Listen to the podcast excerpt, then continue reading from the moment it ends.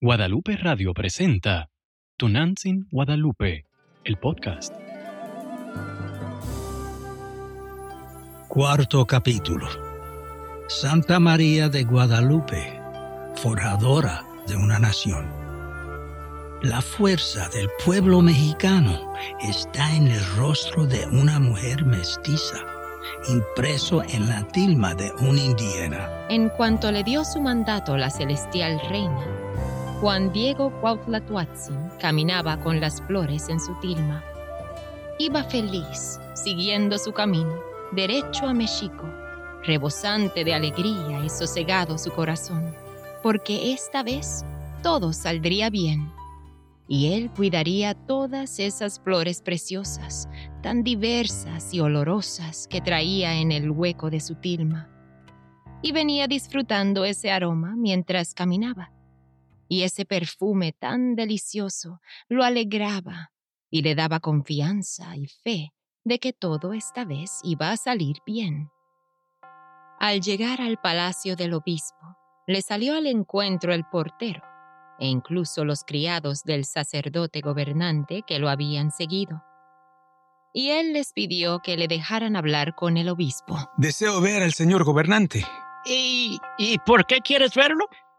Le di mi palabra, que volvería con lo que me pedía. Pero no tiene cita con el ilustrísimo. Además, él está muy ocupado. Se lo suplico. ¿Qué dices? No te entiendo. Ya vete. No fastidies más. Eres insoportable. Y en verdad nos estás enojando con tus majaderías y mentiras.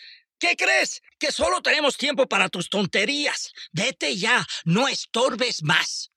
Sí, vuelve a tu casa y no nos mortifiques más. Además, eres un embustero, un mentiroso. Les ruego que por favor me dejen ver al señor gobernante. Pero ninguno accedió. No querían hacerle caso. Quizá porque aún no amanecía. O quizá porque ya lo conocían y le tenían envidia. Y fingían que no le entendían, que solo los importunaba. Ellos ya les habían hablado a sus compañeros de lo que les había pasado y de cómo lo habían perdido de vista cuando pretendieron seguirlo. Pero Juan Diego no se fue y muy largo tiempo estuvo esperando la respuesta.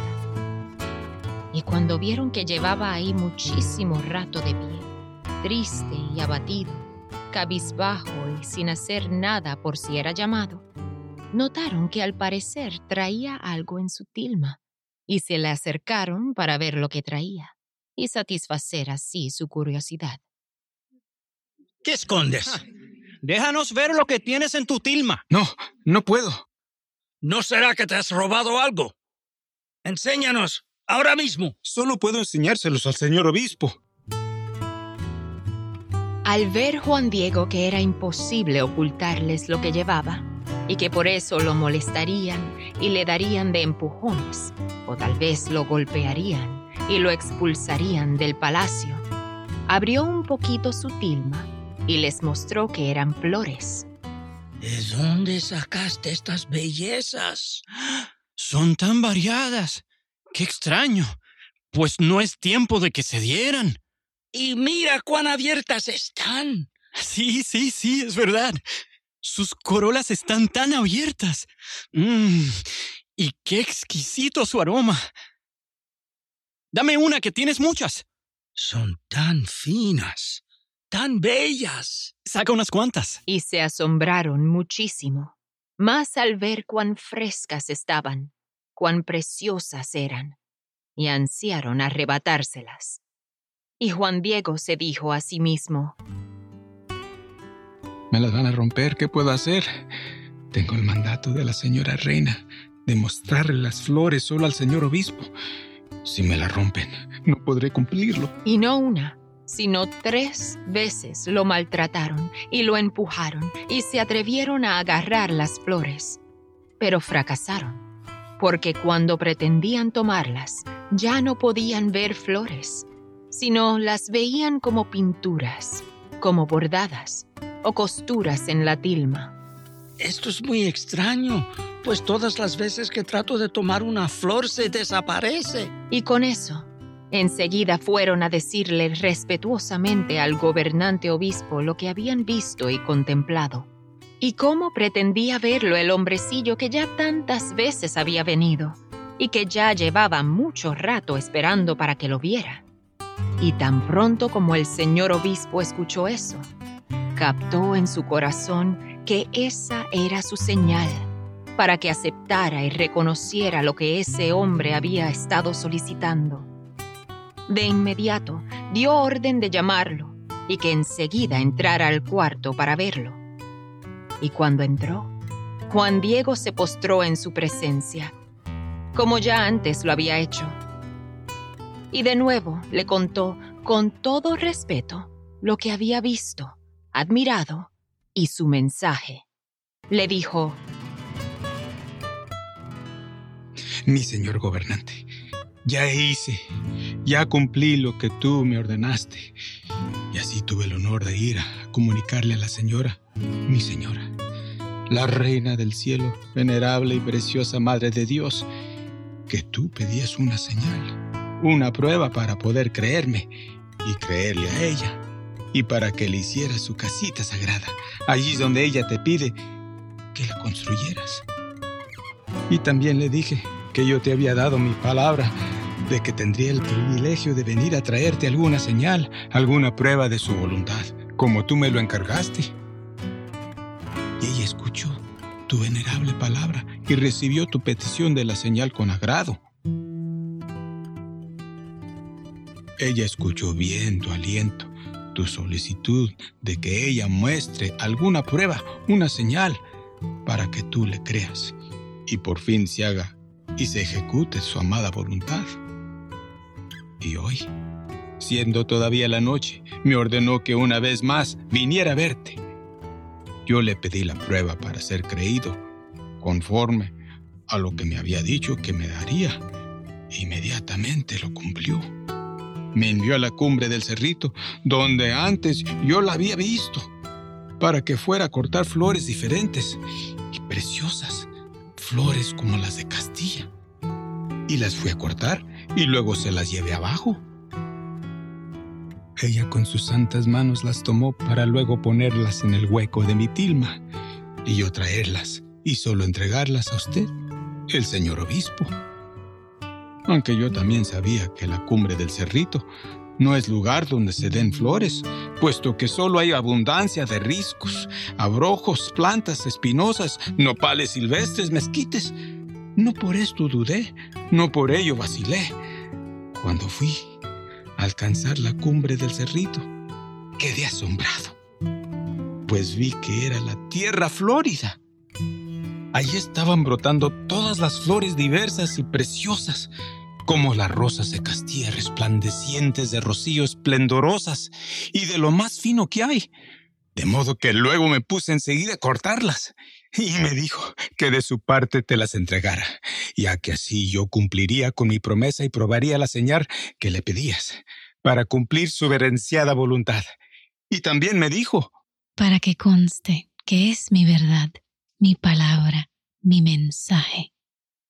Aquí las tienes recíbelas. En ese momento extendió su blanca tilma, en cuyo hueco estaban las flores. Y así como cayeron al suelo las variadas flores preciosas, en ese mismo instante, en su tilma, quedó la señal.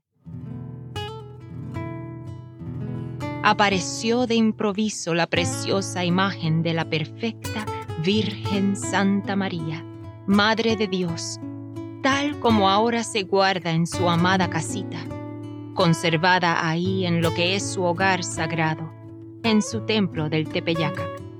Y tan pronto como la vio el gobernante obispo, y también todos los que allí estaban, se arrodillaron, asombrados y maravillados, y se levantaron para verla, profundamente conmovidos y convertidos, suspensos su corazón, su pensamiento, se entristecieron, se afligieron. Y el señor obispo, con lágrimas y con tristeza, con pesar y con llanto, le rogó que le perdonara por no haber creído su venerable aliento, su amada palabra, y haberla puesto en prueba. Le suplicó que lo perdonara por no haber cumplido su voluntad. Y poniéndose de pie, desató del cuello de donde estaba atada la vestidura, la tilma de Juan Diego Cuatlatuatzin, en donde se apareció, en donde está estampada la reina celestial. Y enseguida el obispo Fray Juan de Zumárraga la llevó allá, colocándola en su oratorio. Un día entero pasó Juan Diego en casa del obispo, quien hizo se quedara allí. Y al día siguiente le dijo, Anda, vamos para que me muestres dónde es la reverenciada voluntad de la noble señora celeste, para que le erijan su templo. De inmediato se reunió la gente y se dio la orden para hacerlo, para levantarlo. Y Juan Diego, una vez que les mostró en dónde había mandado la Señora del Cielo que se levantara su templo sagrado, les manifestó que quería ir a su casa para ver a su querido tío Juan Bernardino, que estaba muy grave cuando lo dejó para ir a llamar a un sacerdote allá en Tlatelolco para que lo confesara y lo fuera a disponer. La reina del cielo le había dicho que ya lo había sanado y él sabía que eso era verdad. Sin embargo, quería verlo para estar con él, pero no lo dejaron ir solo, sino que lo acompañaron a su casa. Y al llegar, vieron a su reverenciado tío, que estaba muy contento, sin fiebre, y nada le afligía. Absolutamente nada le dolía. Por su parte, él quedó muy sorprendido de ver a su sobrino tan acompañado y tan honrado y le preguntó por qué así sucedía que tanto lo honraban. Y Juan Diego le dijo, Cuando salí a llamar al sacerdote para que viniera a confesarlo y preparara para su muerte, allá en el Tepeyac, se me apareció la Señora del Cielo y me envió nuevamente a México como su mensajero a ver el gobernante obispo para que se edificara su casita en el Tepeyac. Ella tuvo la bondad de decirme que no me afligiera, que usted ya estaba bien, que estaba contento, tranquilo, sin fiebre, totalmente curado. Y yo con esta noticia quedé muy consolado. Y mucho se tranquilizó mi corazón. Y le dijo su venerable tío, Es cierto. Ella me curó. Se apareció cuando te fuiste. La contemplé de la misma forma en que se te había aparecido. Una reina celestial, con su manto como el cielo y una luz calurosa como si fuera rodeada por el sol. Y me dijo como yo también fuera a México para ver al obispo.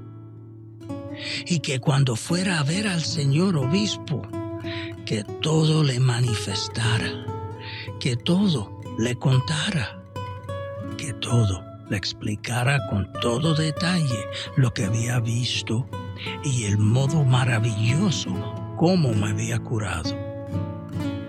Y me dijo que así la llamaran, así la nombraran, así se le conozca como la perfecta Virgen Santa María de Guadalupe.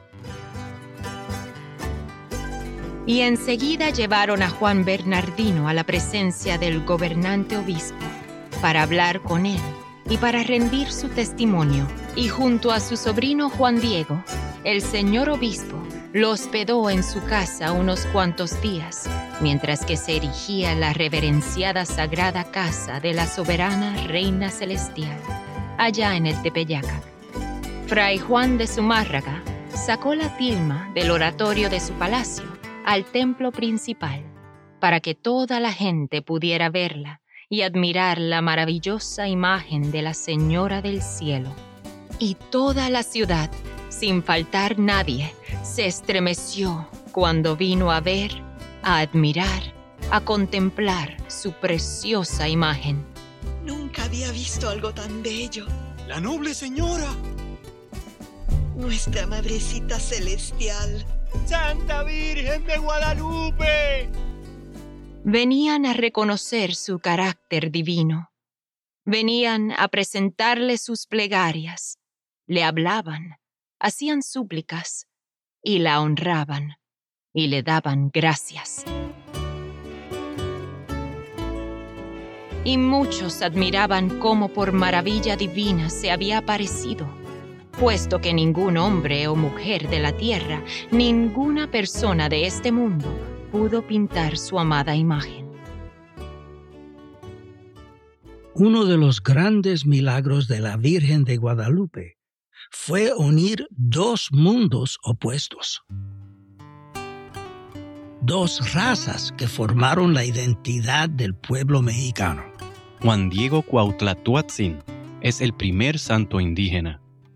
El 31 de julio de 2002, Juan Diego fue canonizado como el primer santo indígena del suelo americano elegido por la Virgen para dar su mensaje. La iglesia lo celebra el 9 de diciembre. El manto de la Virgen de Guadalupe es uno de los más atractivos en su imagen, pues representa el cielo.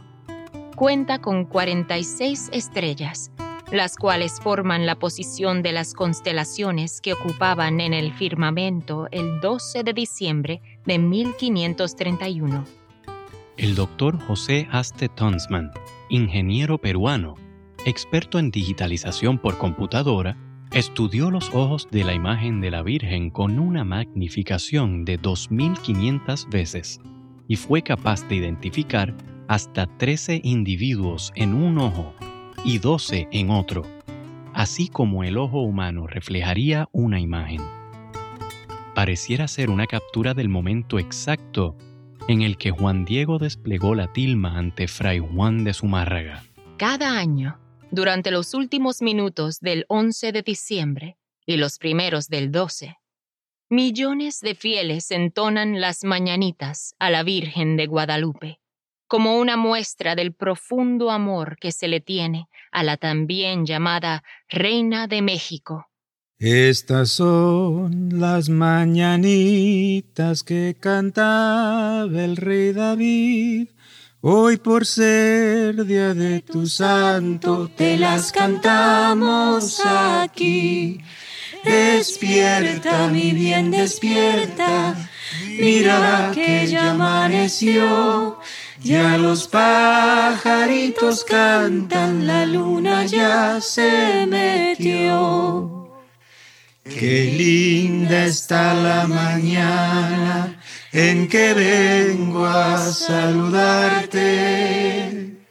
Venimos todos con gusto y placer a felicitarte. El día en que tú naciste, nacieron todas las flores y en la pila del bautismo cantaron los ruiseñores. Ya viene amaneciendo, ya la luz del día nos dio. Levántate de mañana, mira que ya amaneció. Si yo pudiera bajarte las estrellas y un lucero para poder demostrarte lo mucho que yo te quiero.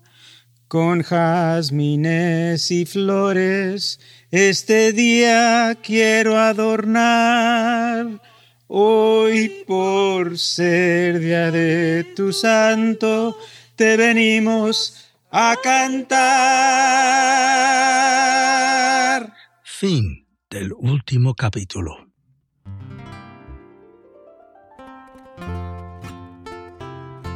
Tonantzin Guadalupe, el podcast, es una producción original de Guadalupe Radio, con la participación de asesor eclesial, Padre Roberto Figueroa, con la actuación especial de Sal López, Marixel Carrero, Almarí Guerra, Jesús Nebot, Efraín Figueroa, Juan Carlos Arbelo, Gloria Laino y Denise Blasor. Soprano, Juliet Blasor. Diseño gráfico, Marta Naranjo. Grabación y edición de audio, Gerardo Nevares. Edición general, Ramón Velarde. Música original del maestro Marcos Loya y Juliet Plazor. Libreto, producción y dirección, Denise Plazor. Productor y director ejecutivo, René Heredia. Conoce más sobre esta producción visitando el sitio tonantzin.la y descargando la aplicación de Guadalupe Radio. Si disfrutaste de esta producción, recuerda suscribirte, darnos una calificación de 5 estrellas y compartir con alguien este podcast. Tonantzin Guadalupe, el podcast. Todos los derechos reservados.